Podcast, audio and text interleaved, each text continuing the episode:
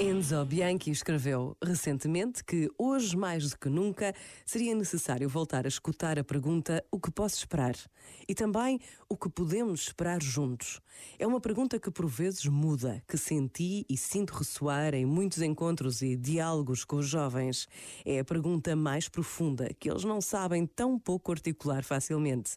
A esperança, de facto, não é uma atitude a assumir ou a recusar de imediato, mas é o fruto de um discernimento, de uma espera fundada no pensar, no refletir, no escutar, no confrontar-se.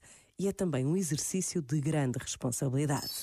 Este momento está disponível em podcast no site e na app da RFM. There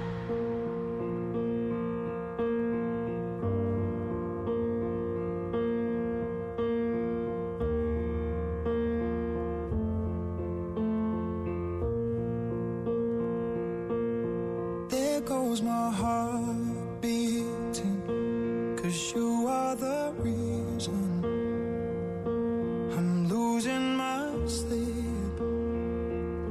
Please come back now. And there goes my mind racing, and you are the reason that I'm still breathing. I'm hopeless now. I'd climb every mountain and swim every ocean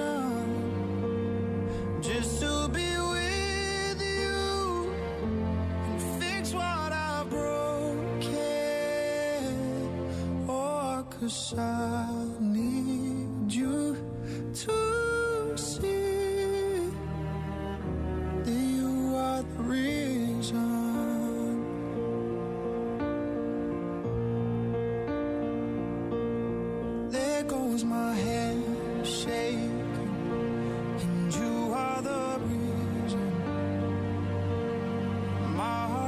I need you now. And if I could turn back the clock, I'd make sure the light defeated the dark. I'd spend every hour of every day keeping you safe. And I'd climb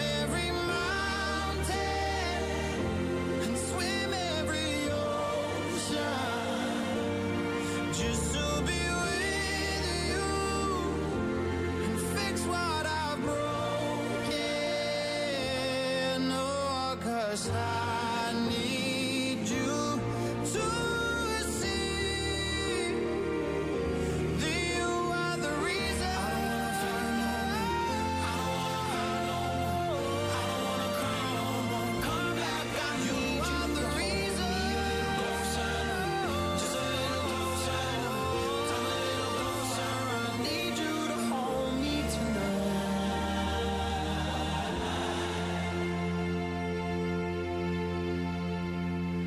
climb every mountain and swim every ocean just to be with you and fix what I've broken. Cause I need you to see that you are the reason. E é o Callum Scott a razão de nós estarmos aqui hoje, é verdade. Se não fosse o Callum Scott naquele dia a ter-me salvo. eh, Enfim, não sei o que é que seria da minha vida. Hoje. Ah, não estava a inventar. Ah. Enfim, vamos às boas notícias, não é? Eu fico muito, muito curioso. Eu também. Nós acreditamos, Devias Pedro ter inventado mais. Pá, pois devia ter enviado mais um bocadinho. Depois escreva um livro, está bem? Uhum.